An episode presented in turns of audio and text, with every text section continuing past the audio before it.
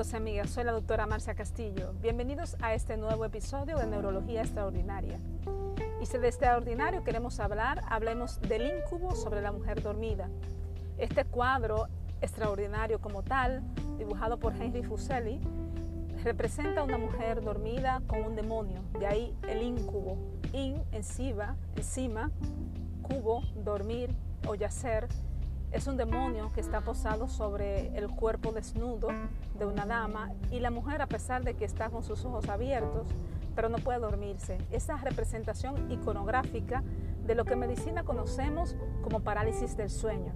La parálisis del sueño pertenece a las parasomnias, trastornos de conducta asociada al REM, que es una de las fases del sueño.